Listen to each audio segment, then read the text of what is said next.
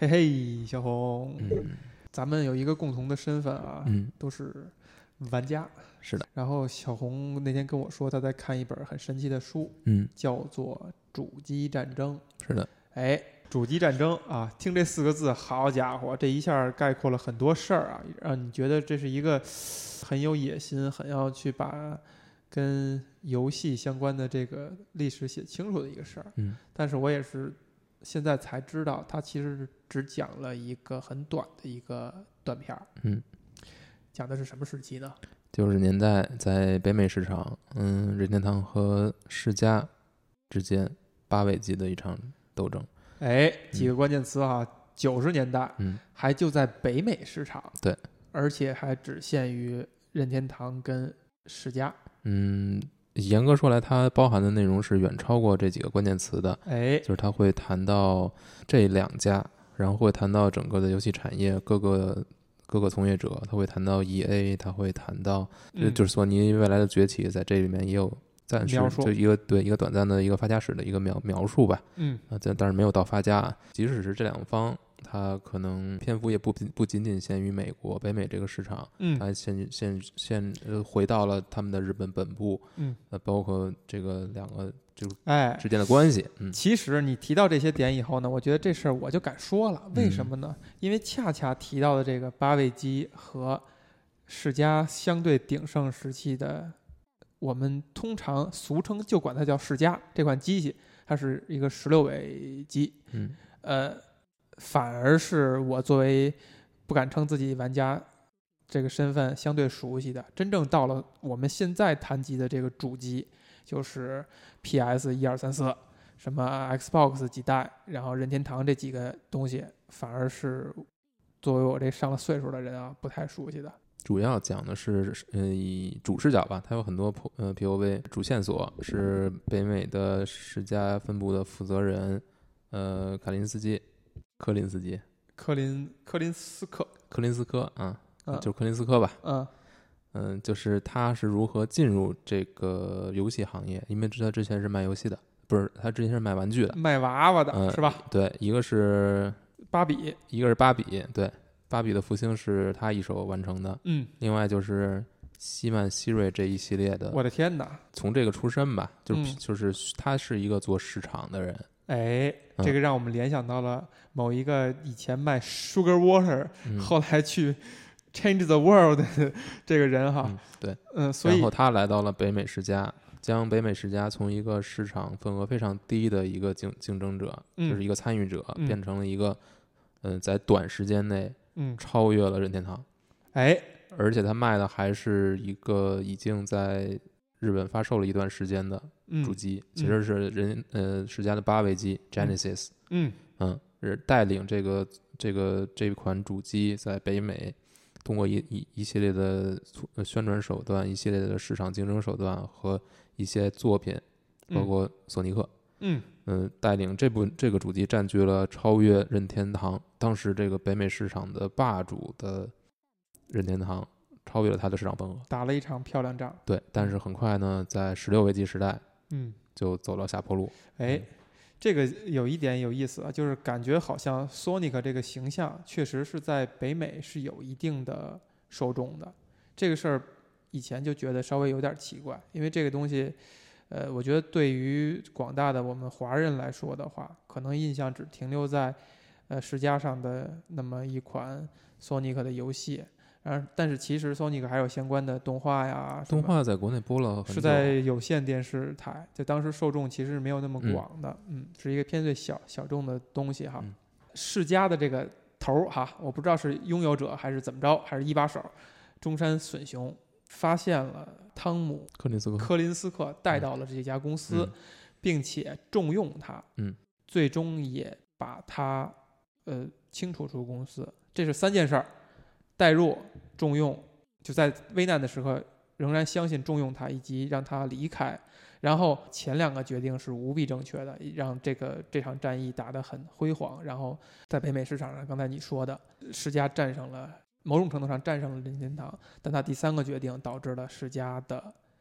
呃衰落。首先，柯林斯科并不是被推出去的，哦，是他自己选择离开了。呃，有这个中山隼雄的因素在吗？嗯嗯，不是，不是应，该是一个自愿的选择。嗯我我你可以认为中山隼雄并没有意识到世家所面对的问题。嗯嗯，所以这个让我突然对比到了一点，就是我们看任天堂的这个老大一把手山内溥对于他的女婿吧横井军平的对待和处理，其实很有意思。就是横井军平他是一个感觉上是一个发明家。就他创造了一些东西，他自己干活，吭哧吭哧创造一些东西，这些东西给任天堂带来了一个非常，呃，开创性的一种局面，在商业上收获了。是的，然后之后在一段时间却被山内普慢慢的不重用，然后导致最后山内普把所有的生意交给了一个外星人，就是交交给了岩田聪，是真正他认为有能力和有一切条件允许的情况之下，能够把任天堂带领辉煌的这样一个人。就是你你看，如果这两个事件呃放在一起的话，好像他们是发生了同样的事情，就是呃这家公司的辉煌是来自于一个所谓的外人，或者说后来者吧。然后他们之后的命运也跟这个外人的下一步或者是结局是有关的。你从嗯内外的角度，你是可以把他们并列到一起的。嗯，但是从另一个角度，我觉得他们两个是完全不一样的人。哎，首先，岩田聪是一个游戏设计师，嗯他是一个程序员，嗯他也是一个玩家。嗯，但是卡林柯林斯科是一个商人。他是一个商人，嗯他所能做的是只是找对针对北美市场的宣传策略，以及嗯他们所喜好的内容，嗯以及把整个更为成人的这种这种内容带到这个平台上，嗯，跟任天堂做一个差异差异化的竞争。完全是从商业层面上的。他不是一个玩家，他不是一个创作者，嗯，嗯，这是他们截然不同的地方。哎，所以说这本书他给这个人是做怎样一种定性，以及他的价值取向呢？是觉得一个游戏公司应该有这样一个角色我存在？他我觉得他没并没有他对于柯林斯科的评价的描绘是绝对基本上是绝对正面的，绝对正面的。这一点是他比较这本书的问题所在，问题所在，这是他最大的问题所在，就是他非常呃，你可以说不客观，很脸谱化，很脸谱。我觉得很脸谱化，就是、嗯但是他这个我觉得是你可以理解为什么理解他会做出这种选择，嗯。就是他想要谈的事情，他是自己是有一种判断的，比如说对于游戏的市场宣传，嗯一个主机要如何的宣传，如何的切入一个呃和创作者距离很远的这么一个一个市场，嗯，就如何切入这个市场，如何去匹配他们，哎，这些东西是只有像一个商人他才能做到的。在产品层面，这个嗯，就我们这个矛盾是存在的我。们举一个例子，嗯就是说索尼克的形象，嗯。从这个书里面的描写我们来看，嗯就是日本人、日本的开发组本嗯身想设计的索尼克是一个跟现在的形象是完全不一样的有一个有一个小女朋友，然后穿的特别是朋克吧，有点那个感觉。对，然后北美呢是就是北美的宣传层面，从就是从北美的分布其实是很排斥他们这种设计理念，他们觉得这个特别的很奇怪，就可能嗯是符合日本人的审美，但是不符合美国人的审美。但其实是日本人反而是想的是迎合北美的受众，不，也不是，日本的开发者是不喜欢的，因为不喜欢，因为我们这个这个是这样，就是日本的开发者他不是一个迎合的心态，嗯他是觉得我要做出就是我认为对的东西，嗯你去接受的，你去接受我，嗯他的目标是这样，所以呢，他对于所以他对外部外部尤其是北美市场来的这些意见，他们是有很强的抵触情绪的，这个情绪从始至终都没有缓解。有这块儿我是不是听漏了什么？等会儿嗯啊，就是这个形象是日本开发组做的，对，他们做这个时候是只做给北美市场吗？不是，是做给全球市场。嗯。他面就是他是面对他不管那些，其实。嗯，他就是做了我想做的东西。所以我们现在看到了索尼克这个形象嗯，是经过调整的，对。就是就是这个调整是来自于北美，来自于北美是北美的要求，因为要求你调整。他认为，如果你是原来那种形象，你在北美是不可以不会被市场接受的。嗯，所以这本书其实是认可这个行为的，他是认可这种调整的，嗯。他认为是这样才导致，呃，世嘉在北美获得了巨大的成功。嗯包括这个形象背后的所谓的年轻人的这种酷劲是就是很很酷的这种劲头是世家获得成功的，就是跟任天堂这种全龄全年龄甚至有一点低幼的那种风格做出区隔，差异化。就是正因为有形象上差异，它背后的所有的一些宣传攻势、一些市场的竞争的手段才能成型。嗯嗯，所以这个他是认可的，但是他会反向提出另一个问题：你做这种特别是完，你的成功完全来源于市场。嗯一旦你的内容层面把控不不好，嗯，一旦你的你的可玩性真正游戏层面的东西，你你做不过任天堂，嗯。你就会崩盘。哎，有意思啊！这是我最近刚看到一篇文章，就在分析马里奥。他们在谈到马里奥在最开始设计的时候，其实对于外包装这些东西是完全不在乎的，很多东西是很凑合，觉得哎随随便便弄一下就行了。就是任天堂一直以来给人的感觉是说，我第一要义一定是重视玩法的，至于这个外包装权重是次之的。其实，在这一点上，它有一个相互印证，甚至不仅仅是外包装，你比如说《塞尔达传说》，它早期的设定画都是外包的。嗯，所以说，呃，你这两点就完全印印证了，就是你看，世嘉也确实是这样，就是我这些改的这些外皮的东西，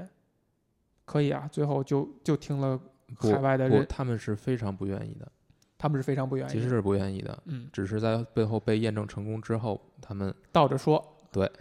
那你觉得这种不愿意是来自于一个创作者的清高呢，还是说他对这个形象有真的是有在艺术层面的一种坚持？我觉得谈艺术，谈到艺术层面可能有点高了，但嗯是就创作者来说，我认为这是他自己的造物，他认为自己应该对他的形象有一定的它是一个原则性的一个对坚持。对，但是这个你面对销售的压力，你是否要在北美市场杀出一片天呢？那你肯定要考虑到人家的接受程度嘛。如果人家觉得你这个文化，这所有这些东西放那儿就是就是驴唇不对马嘴，嗯你也没法做出有效的这种竞争的关系，就嗯就是竞争优势，嗯那你没有办法。嗯，所以嗯商业上它肯定是一个经得推、经得住推敲、经得住论证的。实践只能用实践证明，最后嗯就是它确实取得了更高的市场份额。对，所以把我们回归到一个呃消费者的心态啊，你现在回想在小的时候，当然我知道了解到小红的童年也不是一个能玩游戏的玩 玩游戏很多的童年啊，但你有没有感觉到在那个时期有一台世嘉，绝对是比有一台 FC 要更酷，要更让小伙伴们羡慕的事情。我接触世嘉的机会不是很多，嗯呃基本都是家里比较大的孩子，他们可能会带过来，然后可能会尝试一下。嗯嗯、对上面的游戏的感觉，可能动作类的会更多一点。嗯嗯，相比嗯 FC 上或者说红白不是红白小霸王吧，相当于那种接触的更多可能是小霸王。嗯，上面的跟那上面的游戏相比，你会觉得很惨。嗯有有这种感觉，嗯对，但是类型可能没有那么丰富，嗯。嗯，就是比较比较硬。呃，世嘉打了这么一场漂亮仗，嗯，这场仗让任天堂这有损失有有成什么程度？有几个层次吧，就是嗯。首先它的市场领先的地位是降低了很多，嗯。然后嗯、呃比较受比较大的一个打击就是它被贴上了一个标签，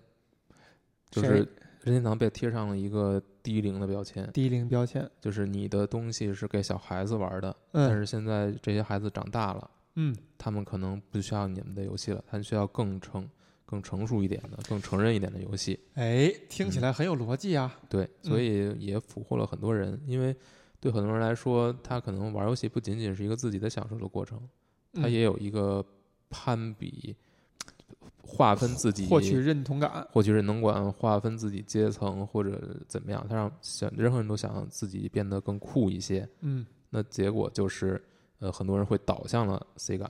嗯。嗯，所以在这整个事件当中，你觉得任天堂做错了什么吗？或者说书里边有没有说嗯，任天堂做错了什么比么？较重要的一点就是被贴标签这件事情。任天堂在世嘉用各种各样可能你现在觉得不可能发生的这种手段，比如，去给，比如说拍这种竞争竞品的广告，哎，就是索尼克跑得多快，人那个马里奥赛车跑得多慢，就是这种很很很夸张的踩对手的这种所谓的市啊场行为。我们现在可以把它，你说它是不是恶意竞争？有可能已经算是这种情况哎，了。这个这个有意思啊，因为在嗯中国的广告法里是不允许的，但是在呃欧美上是不做禁止的。嗯，所以我们能看到大量的可口可乐、百事可乐互相踩的广告，很有趣，是吧？呃，所以这是非常有效果的。但是呃，对，很有效果。但是问题就在于任天堂是不会去反击的，这不会是这去反击的是因为它的，嗯，怎么说呢？就是如果你是一个市场的王者，哎，别人呢去这么踩你，你觉得他是如果你蹭热度？如果你对你你如果你放下身段去跟他去去跟嗯他互黑的话，你是有丢人的。嗯，所以这个会产生一个连锁反应，就是说你还是就是就是一个还是高傲的心态。一个传达不好掉头的状态，哎，就被人一点点一点一点建把把你跟浑身贴满标签，你慢慢就失去别人的认同了。然后在这种不断的对比当中，你就变成了一个低龄的弱智的标志。你真是一个跟标签这个事物一直在较劲的人，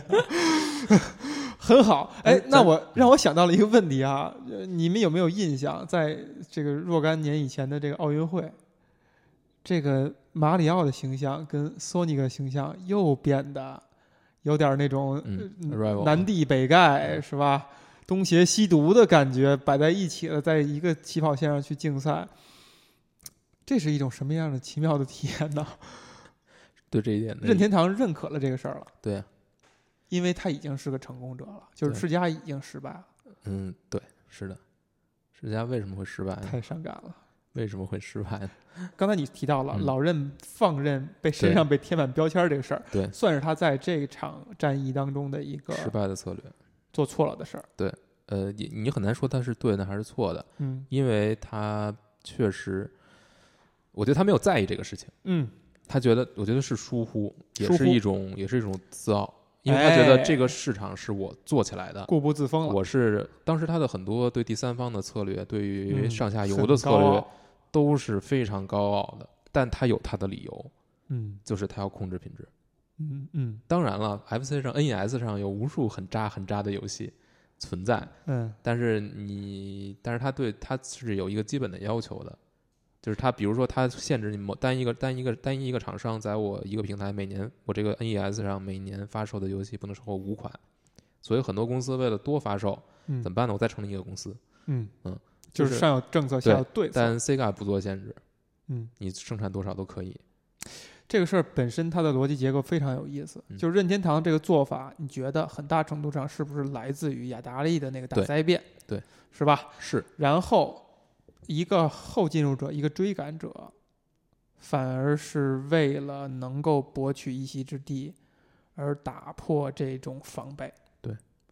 那这么看来的话，无论在任何市场，历史都是一个永远循环、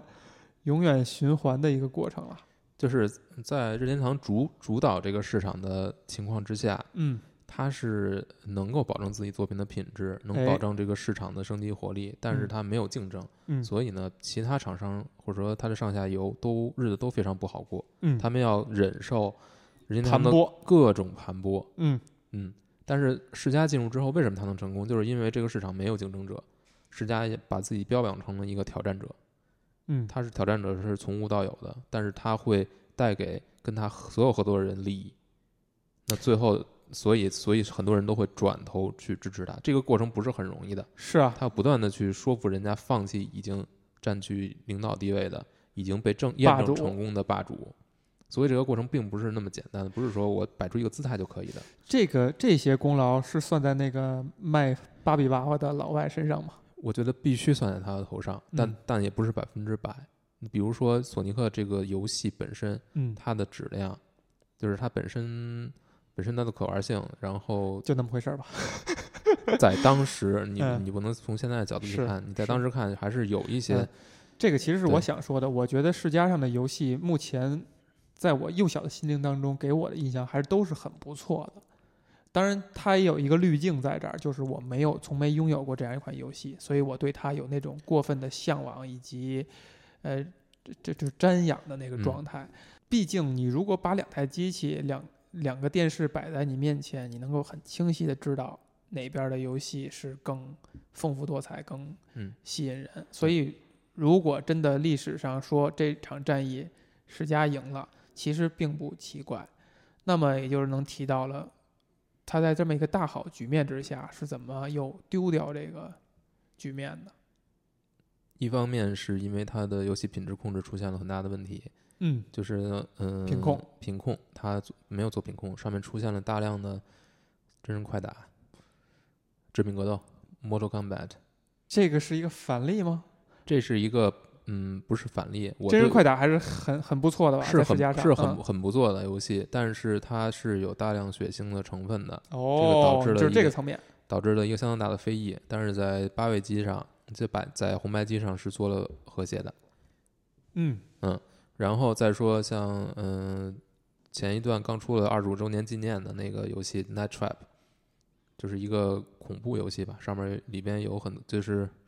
反正有很多，它是 I 一个就是 FMV 游戏，就是有很多那个视频在里面的真人拍摄的视频电影游戏，但是嗯里面有很多也是特别惊悚的成分。嗯这些东西是在宣传层面，嗯，对于世嘉确立自己稍微高一点年龄段有更多成人内容的这个方向是有一个促进作用的。嗯，但是从另一方面呢，就是让很多人去担忧游戏这种过于暴力的表现对于儿童的这种影响。哎，也就是说，现在游戏背负的在舆论上的压力，某种程度上是由世是嘉是世嘉开启的，罪魁祸首在这儿呢。对你可以说王它是，八蛋呢？你可以说他是一个罪魁祸首，但是从另一方面，他是将游戏带入了儿童大众儿童之外的市场，他同样是一个开拓者，哎，嗯但是开拓者你最后就要背负开拓的这种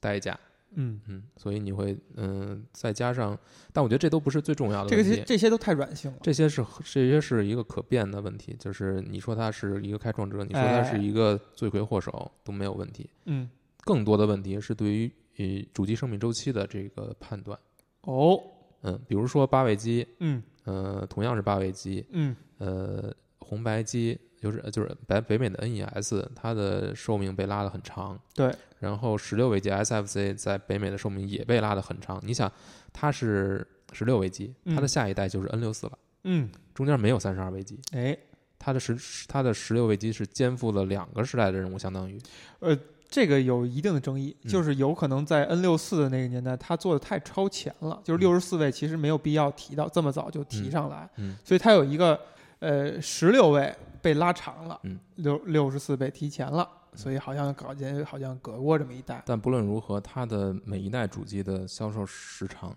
都是在世时长是嗯非常长的。直到 VU 这个这个东西的出现，是吧？所以，嗯，对于任天堂来说，你买一个主机，嗯，你很值，面对的就是八到十年甚至更长的一个使用期限，嗯你不用再做任何投入。嗯但是世嘉是在改变这一点，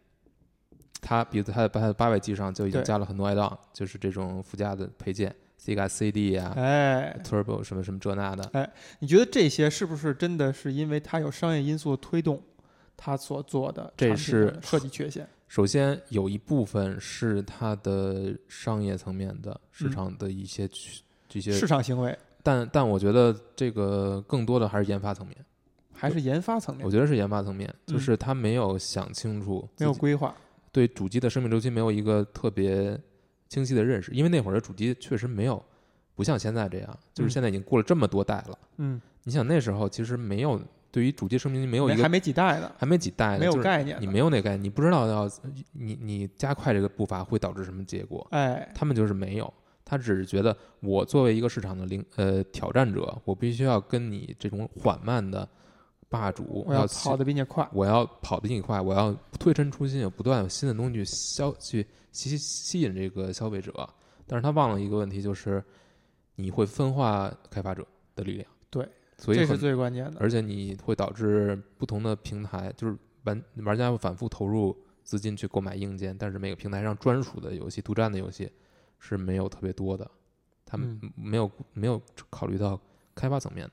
但这个到底应该归罪于北美这个团队，还是日本的开发硬件开发团队？嗯这个在书里面其实是没有说清楚的。嗯，但是有一点就是，其中一个 add-on 是，嗯，反正北美团队是很反对的，但是是日本就是强硬决定把它，呃，其实日本是日本方面是想把它作为一个中间代主机嗯推出的，但是嗯被、被北美团队硬改成了一个附加的一个一个东西，嗯附加硬件，而不是一个独立的东西了。这可能是它最终失利的一个，就是市场份额虽然虽然一度成长了很久，很、嗯很很长，就是很高，但嗯是最终失利的一个我觉得挺挺重要的原因。成为了一个很重要的那根稻草。还有还有另外一根稻草，嗯，就是它在往十六位机转换的时候，往十六位机转换，呃，世世嘉是十六位机。世嘉是十六位机，土星嘛，嗯，对，土星。是 Genesis 之后的这一代土星，嗯。呃，Sega Saturn，嗯。嗯，它本身的设计是有很严重的缺陷的，就是它有两颗，应该是两颗 CPU 吧，嗯。但是只有一颗是，呃，其中有一颗是只有第一方能使用出开发出的潜力，而且它嗯的制作游戏的难度非常高，嗯。开发开发难度非常高，可能跟 PS 三有一拼的那种那种概念，嗯，所以就导致它在跟 PS 去竞争的时候嗯会居于劣势，所以等于 PS 就是索尼那边是拉拢大量第三方开发者，所以你会你会看到就是，嗯，这也是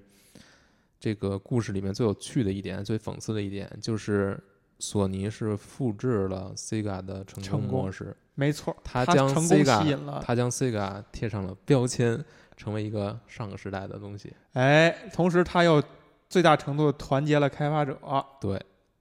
导致他复制了他的成功道路。嗯，嗯所以嗯，也提出另外一个问题，就是 Sega 这种成功模式完全依靠行销，完全依靠所所有这些东西，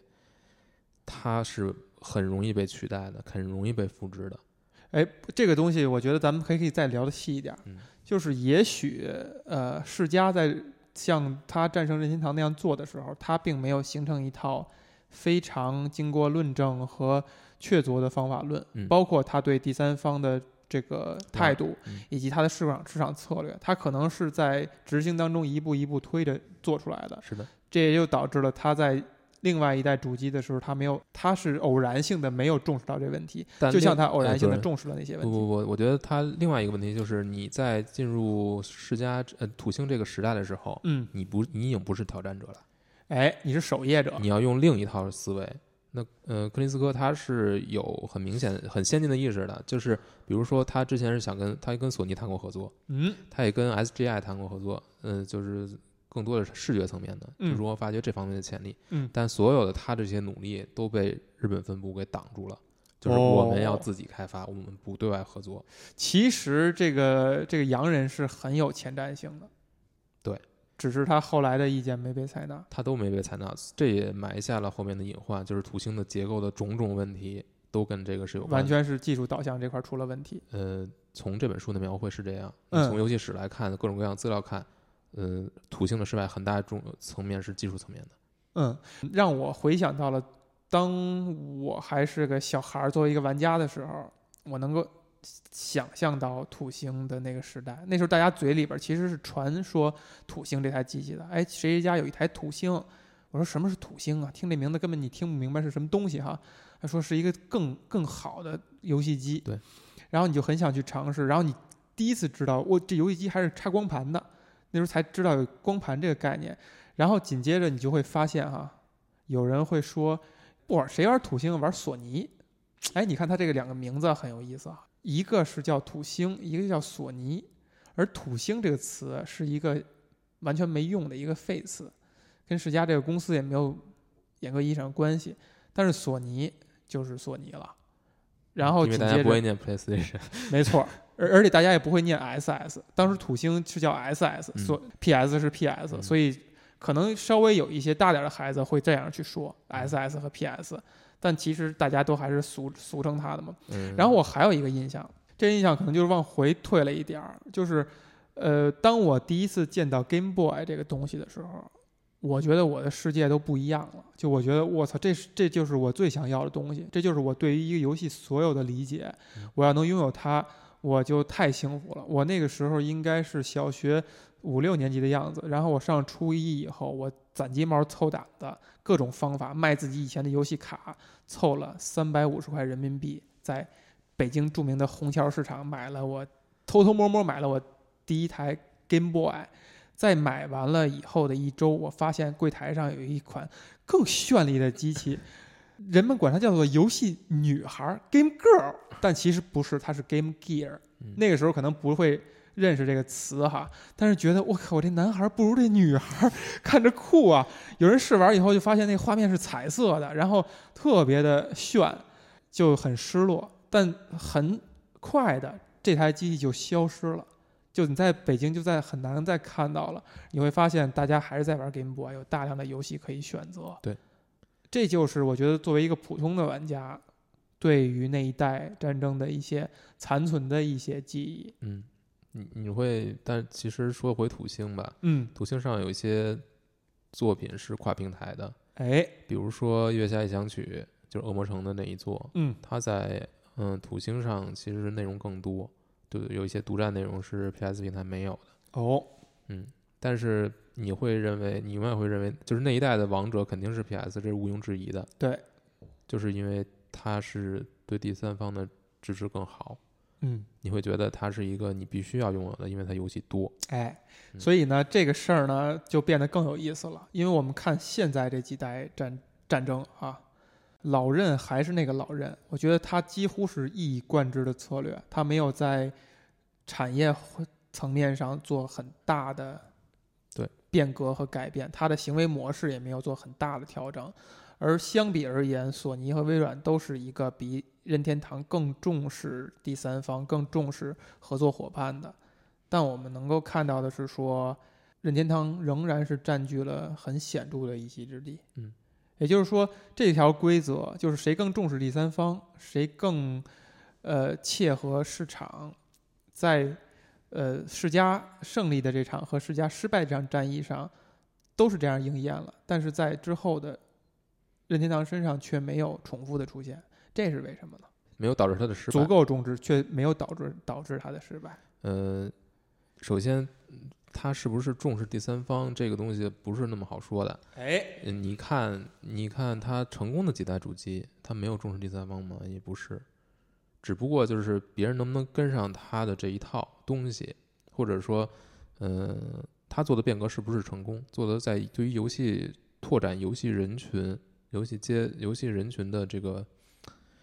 能不能拉拉近新的游戏人群这方面，嗯他所做的事情是不是成功，决定了第三方跟不跟随他。嗯，如果他做出的所有这些游戏玩法层面的、机制层面的变革、操作方面的变革成功了，别人就会去跟随他。如果如果是这些层面的革革新的话，它会吸引到大量的第三方。你这个不用不用谈他跟第三方的态度了，哎我觉得哎这个东西很难说。我觉得这有意思啊。其实就是说，与第三方的关系可能不是那个因，而是那个果。对，就是你，你就算你你对我们再苛刻，嗯你机器卖了几亿台，我仍然对跟你跟着你玩儿。就是这样，所以你不用不用说他对第三方的关系什么。我觉得经过主机战争，经过书里描绘这场战争，他对第三方的态度肯定是跟以前是不一样的。就是嗯世家教会了他如何去跟第三方沟通，平等的沟通，嗯，这个已经我觉得这一层面这儿就已经解决了。已经解决了。但是后面是他不断的要做新的东西，嗯不管是 N 六四也好，后面的这些 V、NDS 也好，他在做不断的尝试这些东西，但是尝试这些东西绝对是有风险的。有有时候他就是他任天堂永远不会变成一个技能优先的，就是完全是技能导向的。这种这种尝试他也尝试过，嗯，比如 NGC 可能比同时代哎两个没错会。技能会高一点，嗯他可能尝试过，但是他后来已经坚决的放弃这种这种思路了。嗯那所以就是他既然选这条路，他就一直走下去了。这是他就是他不会因为说我能不能拉到更多第三方，我就改变这个东西。嗯你看 V 之后 VU 之后，VU 这么大的一个失败，他最后依然没有去走 PS 和微软的道路，嗯他还是不走这个。嗯就是这是这，我觉得这就是他的企业理念，嗯，他就要做不同的体验，做最好的游戏。你说他跟第三方没有冲突，有时候就是有冲突。即便是在 V 平台这么成功的卖了过亿的这个装机量的这么一个主机上，人们可能所有第三方都竞争，还依然竞竞争不过他的第一方。对，他就是一个同时当裁判和赛跑员是的一个一个厂商，同时他做赛跑员，他跑得比谁都快。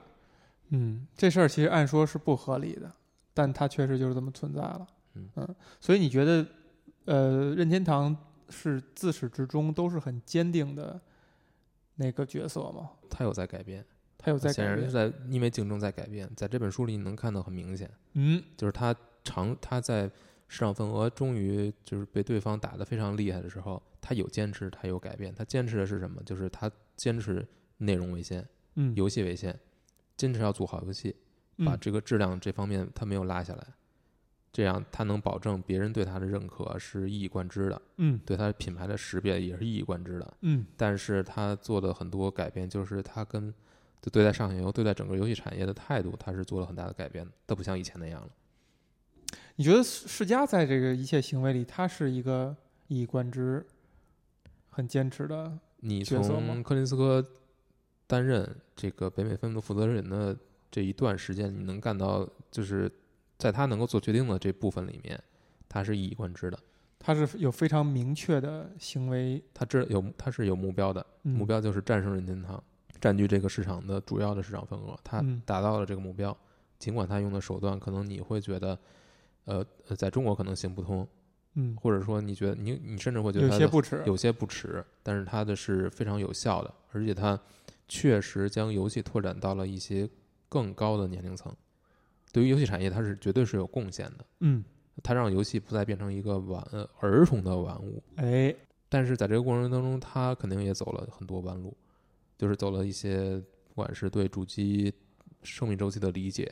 还是对于就是没能够将自己的一些市场的未对于市未来市场的预期贯彻到底，因为嗯公司内部斗争的原因，是，呃，肯定他是走了一些弯路，最后他导致失败了。最后在 DC 之后，他就彻底撤出了主机市场，变成了一个对第三方。一个软件厂商。但你，但我觉得他是肯定是有贡献的。嗯，最大的贡献就是他改变了 任天堂。他成就了任天堂。我天哪！不，我任天堂成就了任天堂是的永远是任天堂自己。是，就是某种程度上，他为现在的任天堂注入了一些，逼迫他去思考了一些，改变了一些。对，而且也起码也能对照出任天堂的东西，坚坚持任天堂的东西，就是他坚持自己品质，对的这这这一点是对的。嗯你不说书的一个观点啊，就说你自己，你觉得世嘉赢这一场战是因为幸运，输最后又输掉是因为倒霉吗？赢绝对不是因为幸运，绝对是靠这个人。他他有后发他有后发优势，嗯，这是你不能不不就不光是这个人嗯是有后发优势的，就是这个市场在先发者已经已经不去就是不去维护自己的这个所有的东西变慢慢变懒惰的，他已经他已经懒惰了，停嗯止了这个应该做的很多事情。嗯那后发者必然呢会，这是一个市场规律。我觉得只不过是世嘉做了这件事情了。就是如果是当时那种情况，如果不是世嘉，是别的别的人用世嘉这一套东西，他同样可以成功。可我觉得这这是可以复制的。但是世家的失败是因为什么？呃，书里面有一番解读，我刚才也已经说了，是因为很多应该去抢占的战略决策，都就是战略位置，他没有没有站住，战略决策是走错了，是有这样的解释。但，嗯，但我看，但我觉得那个是可能是一个结果，它背嗯后它背后有很复杂的原因，其中很重要的一个原因就是美日的文化差异。嗯尤其是这种分公司和母公司之间的关系要如何维持？你获得了成功也好，你不不获没有获得成功也好，都会有很很玄妙的东西。这是书里边特意书里面明确去点了，就是北美世嘉北美分部的成功，对于他来说可能会造成了其后的一些 将在外，军命有所不受，呃不，反而是不是反而是导致了军这功个对高盖主。功高盖主。他没有明说，但是你能感觉到很多到后期克林斯科的这种话语权，并没有因为他的成功而增高，哎，反而是被压制了。这是一个很，我觉得书里是没有写清楚的。这种感觉是不是很东方呢？就是你会你会理解，你会你会看到，就是日本嗯北美文化会有不一样的，会有很很不一样的。就是尽管这个美国人很努力的去维持跟日本的关系，日本总部的关系，但是他慢慢的他也会摸不到。哎，那你现在你感觉现在的我们现在所处这个时代啊，老任在北美有一个很强有力的一个负责人，雷吉，嗯，哎，雷吉，他与北美公司的关系，以及北美公司跟老任总部的关系，是一种什么状态？就对比世嘉来说的话，没法对比世嘉了。你说对比，如果是克林斯科什么？对，克林斯科时首先期首先雷吉就是待的时间确实比较长，嗯就它不是频繁换帅的这种概念，嗯，而且它我觉得北美不是一个临危受命或者要让他打开疆拓土。对，它是一个守守城的一个一个状态，嗯而且你会觉得北美做的很多事情没有什么特别出格的，就是它它就是它没有什么你在你意料之外的，都是基本上是一个循规蹈矩的状态。哎，所有的创新、市场市场推广方面的创新，原动力，原动力是盐田聪，盐田聪的所有这些动力在现在还在在这个这个系统里面去蔓延。这就是你的感觉。我的感觉就是盐田聪是一个非常重要的一个改变任天堂内部就是呃对外态度的、对外窗口所有这个形象展示的一个人，哎，就是盐田聪。世嘉输了在 PS 图星这一代以后，这个企业就退出了没有他又又尝试了一次又尝试了一次。DC 哎，Dreamcast Dreamcast 是一个成为了他绝唱，差点把这个忘了。对 Dreamcast 的一个主打的要素是网络联机，其实哎，这台机器啊，也可能是因为它成为了绝唱以后，其实是被很多的游戏死忠粉丝非常热衷、非常热捧的一款机器对。很多玩家因为手里收藏着一台 DC 而极其的骄傲，包括我身边，当初我记得我们家境非常好的一个朋友，他家里就有一台 DC。在那时候都已经高考结束以后，去他们家的时候，我就摸抚摸着那台机器啊，就觉得哎呀，这真是一个很神奇的物件儿。但是你其实对它产生不了很强烈的感情，为什么呢？是因为你身边没有人再去谈论它了，它已经完全的只是一个，只是一个小众的一个物件而已。嗯它不是一个，它创造不了一个流行的文化，它创造不了你一个。呃，互相之间、小伙伴之间玩的一个环境，DC 的失败嗯，依然是技术层面，依然是技术层面，防盗版实在是做的特别差，嗯，就是被破了之后嗯就是各种盗版了，其实 DC 上的游戏也被评价都还是挺不错的，还是不错的。也就是说，其实，呃，世嘉在经营层面上还是真的有它的独到之处。对，只是它出了一些相对严重的问题。我觉得就是这个，嗯、这部书可以有很多层次去看吧。你说经营，嗯就是它的经营策略到底是不是成功，并不完全，就是它只是一方面。嗯，你整个的市场成功，你是要有经营，你还有你你的机机器本身机器的技术层面的东西，还有你的软件提供商，你各个层面的东西都要匹配。那可能它的的土星的失败就是你技术也没有做好，第三方支持也没有跟上，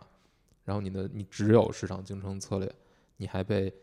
当时它的售价是比 PS 贵一百美元的，嗯，就是就相当于一百美元成为一个梗了。现在所有的主机战争都在讨论这个。都是这个问题。你嗯看，你看，你看 Xbox One 的失败，嗯，不就这一百美元的事儿吗？依然是这样。这这让我想到了所有的企业经营营销哈，就是在投标那一刹那差一分钟，差一块钱，就这些信息都可以决定对，一一笔非常大的单，一个就它的格局的绵绵。延往后的影响是非常大的。嗯，所以我到 DC 这一代以后，世嘉就退出了这条赛道了。但是我们看到之后后进入者索尼和微软，其实是在几代当中，索尼其实是占占据了很大的优势哈。嗯但是微软仍然有实力在一代一代的比拼，是因为人家是有母公司的，世嘉是靠自己之前一点一点积累出来的。嗯呃，那很奇怪的，其实索尼也是这样。嗯，呃，但嗯、呃很奇怪的一点就是，呃，世嘉也好，老任也好，尤其是老任，依然能坚持在这条跑道上啊。先嗯，先说世嘉吧。世嘉虽然退出了家用机的竞争，但是它在街机市场是一个基本上一个就是一个占着非常非常重分量的一个领导者，领导者。嗯对，所以它有另一条战线，嗯它并不是完全指着家用机。嗯嗯，而且它家用机其实软件的销量并不是，它也并不是一个市场的一个特别重要的对这么一个参与者。对，其实它软件的游戏贡献上也很少，微乎其微。这就是为什么大家一说就只能提到索尼克，嗯，但其实索尼克也就那样吧。嗯，所以大家会觉得比较比较可惜嘛，毕竟它过去还是创造了不少很多就是很好的东西的，嗯而且它虽然跟老任可能没法比，但是他作品的品质相对来说还是有保证的。嗯，呃，他并不是无无下限的去放任自己的对，还是有一些日本厂商那种坚持的。对，嗯嗯，但只是他可能更难往外走，嗯就相对于老任来说，他可能更往难往外走，他自己的风格做自己的风格可能更强一些。嗯，《主机战争》这本书里边儿是没有提到直接提到微软的，嗯、没有没有直接提到，但是会留了一部分篇幅给索尼。对，索尼在当中扮演了一个什么样的角色呢？索尼这就是在这部书里面并没有谈到 PS 的诞生，哎，但是他会谈到 PS 诞生之前走的各种各样的弯路，嗯就是这个负责这个项目的人在索尼里面的这种很糟糕的处境，哦被，所有的元老不信任，被他们排挤，嗯最后是躲到了索尼音乐这里面这个小部门里面去做自己这点研发。嗯，瞥得一语，然后对你，你会感觉跟它跟 P S C 主机未来的这种成功形成了一个非常鲜明的对比。很有戏剧化的一个对比。他在这个公司里面的位置，嗯其实是同样是一个不被信任的、不被看好的一个状态。嗯所以你你会看到他做的很多抉择，其实就恰恰是克林斯科没有做到的，哎就，是所就是嗯 Play PlayStation 的成功和呃世嘉土星的失败是一个绑定的关系。如果世嘉土经成功了，克林斯科做的所有决定都都被执行了，嗯可能就没有索尼了，嗯，就没有没有 PS 的诞生了。这是有一定偶然性的。你可对是有一定偶然性，但是你也可以从里面想，就是世嘉的可替代性会比比老任高很多，或者就是说，嗯，这条路是一个技术，对，以技术驱动的路。我我我的意思就是说，在产品、在硬件、在产品的质量层面上，你可以做到不出彩儿，但是你一旦出了问题，对，对不起，那是毁灭性的打击。嗯这也正像是当年三六零 Xbox 三六零那个三红的那个问嗯题，对它在先发优势，先发优势上的影响，简直就是灾难级别的。这个就是一代一代在印证的，就是你可以不出彩儿，但是你一定不能出错。所以这这个，我觉得如果放在企业经营和一个开阔的市场的层面来讲的话，它某种程度上是一种倒霉。嗯，就是出问题其实是某种程度上是你的运气不好，就是按照按照正常运转来讲，是所有人都不应该出问题的。我们对索尼，嗯，除了那个索尼的游戏事业哈，会有一个固有的印象。对，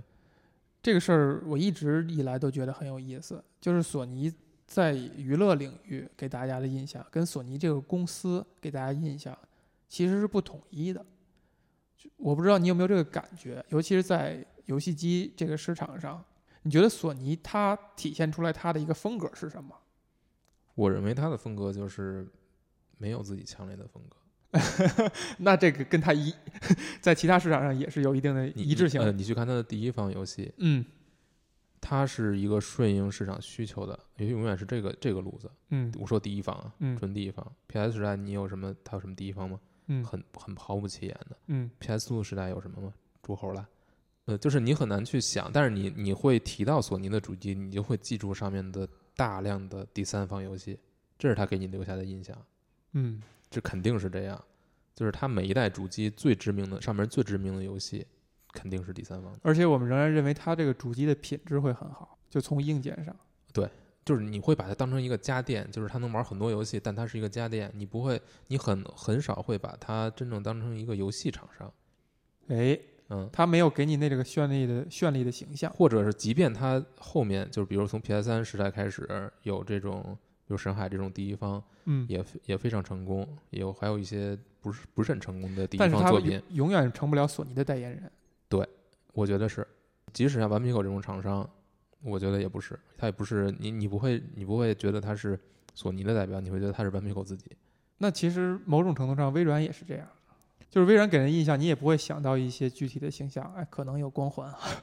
光可能环有战争机器，哎，它会使命召唤，使命召唤跟跟跟跟，我觉得跟微软是绑不到一起的。嗯，但是你能，我觉得你能觉得它是有一个身份的，哎，车厢球，它有车自己的一个老美我这些我就我我这儿就肯定比别人强。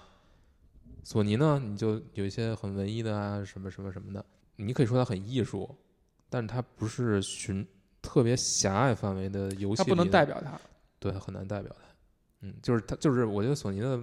它的平台给你的感觉就是我上面会百花齐放，你什么都能玩到。嗯，我觉得这是他致致致力于去打的。我可能有些代表作品，但是我一定是会拉拢很多第三方，我什么东西都都往我这堆，我什么都有。嗯他的目标一定是做这个市场的最基本的那那款产品。嗯，任天堂绝对不已经早就不是这样了。当然，就是任天堂这块儿，我觉得咱就不用问的，也不嗯用谈了。但是但是但是微软你能感觉到，首先要说的一点就是 Xbox 本身跟世世嘉的 DC 是有一个成绩关系的，成有一个成绩关系。成绩关系，对就是呃，具体的我其实是不记得，但是这是毋庸置疑的，就是很多人会填补了一个空很白。很多人会视 Xbox 这这一脉主机这一系列主机是 DC 的后裔，是世家的后裔，精精神续作，精神精对对继承精神的这种主机，嗯、所以他自己的风格你也会觉得有这个为什么呢？这个就是市场上是需要有这么一个角色，不这一个是他们什么样的角色？是一个实际的有真实的历史渊源的，哎，就是可能有人上的有人事上的牵扯，有这种制作理念上的迁移，只是世嘉把这块儿不做了。但是最后他们应该微软是应该跟他们有一些有一些商务上的东西的。收罗收罗卖给微软了。你可以嗯某种程度上，你你也可以嗯这么去理解，嗯但是这个需要自己去大家自己去查证一下，但肯定是有这个成绩关系的。嗯，所以你说世家失败失败了，但是后面其实人家是后继有人的。哎，嗯嗯，那我们就不用说老任了，但是可以看到的是说，在现在啊，现在所处这时代，索尼在这个市场上占据了非常显要的一席之地。嗯从这场绵延已久的主机战争当中，做了那个司马家，是吧？嗯，司马家收获了这个一一部分天地，那他是他的成功是因为什么呢？或者说索尼他在游戏这块儿它的基因是什么？他为什么能够占领这么一个位置？首先他不是一个强有力的参赛者，不是一个参赛者，他不是一个跑者，嗯，他不是一个真正强有力的跑者，他不是说我这个主机你买了，是为了服务我的你游戏是为了玩我的游戏的。你玩老任的主机，你只要买把老任的游戏买第一方游戏买光，嗯足够支撑你在这个游主机的生命周期之内很愉悦，而且它的品质非常高，值得你玩。我哎，继续跪舔。呃，即使是 VU 这部作这个这个主机不是很成功，去玩它第一方你依然很愉悦，就是它嗯。第一方已经已经满足你的需求了，嗯。第三方的生存空间就自然而然的去被压榨。嗯。你去你总要跟第一方去比吧，嗯，但对于索尼你没没有啊，所以你的意思是说，索尼甘愿做了一个服务者，他他切入了这个市场。他是我觉得这个反而是他的一个一个卖点，就是他能拉拢更多的人去在他的平台上，我给你提供足够好的基础设施，你都来我这儿吧，我把我的装机量卖的极高，这也是为什么 PS 3会失败嘛，或者说 PS 3最后又又又算回了口气儿吧，嗯，就是那你觉得微软存在的意义是什么呢？就是因为有一个有钱的爸爸，以及守着北美市场这块近水楼台，所以才能存活。不，我是认为微软，比如说 PS 已经成功了，微软已经被打趴下了，对于消费者来说，嗯，你是希望没有微软，微软死掉呢，还是希望微软能活过来，当然是希望微软是能活过来的嘛，对吗？对吧？而且现在它已经有活过来的趋势了，所以这就是一个市场，它有一些角色是必须要有，甚至你可以把有人来承担的你。甚至可以把现在这个状态，再去跟当初这场主机战争对照一下，哎微软就是世嘉，哎，它已经从三六零时代的霸主地位掉了下来。如果说微软这个 player 没有进来的话，我们假想一下啊，是不是世嘉是有机会再参与进来一脚，争夺下一场主机战争的？你从历史角度看，没有，如果世嘉不退出的话，可能就没有微软了。嗯，可能世嘉退出是微软的进入的一个契机。一个前提。如果没有这个前提的话，可能微软都不会考虑这么中间的去投入，因为主机的开发的技术积累是不是朝夕之间的？即便是微软，即便是微软这样财大气粗的，有这么强的技术实力的，嗯，你也不是也不能说进就进。说进就进，不是这样。嗯嗯，所以每个行业啊，尤其这种硬软件结合的行业，还是真的是需要有一种敬敬畏之心在的。是的，